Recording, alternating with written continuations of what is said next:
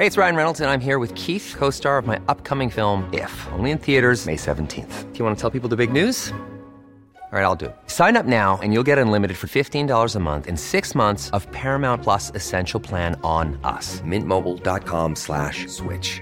Upfront payment of $45 equivalent to $15 per month. Unlimited over 40 gigabytes per month. Face lower speeds. Videos at 480p. Active Mint customers by 531.24 get six months of Paramount Plus Essential Plan. Auto renews after six months. Offer ends May 31st, 2024. Separate Paramount Plus registration required. Terms and conditions apply if rated PG. Heraldo Podcast. Un lugar para tus oídos. Noticias del Heraldo de México.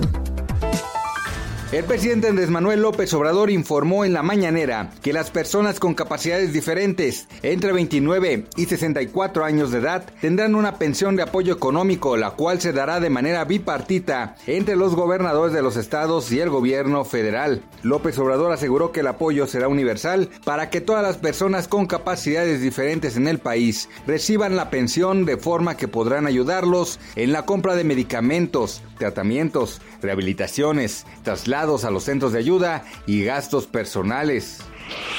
El presidente Andrés Manuel López Obrador no descartó la posibilidad de integrar al gobierno federal al exgobernador de Baja California Jaime Bonilla y en ese sentido el exmandatario estatal se podría integrar al equipo de la Secretaría de Gobernación como subsecretario.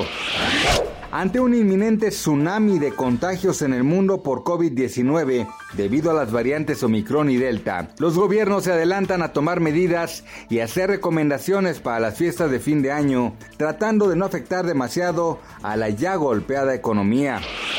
Las ventas de autos verdes, eléctricos e híbridos en México aumentaron 117.8% entre enero y septiembre de 2021 respecto al mismo mes del 2020 esto de acuerdo con cifras del Instituto Nacional de Estadística y Geografía. Gracias por escucharnos, les informó José Alberto García. Noticias del Heraldo de México.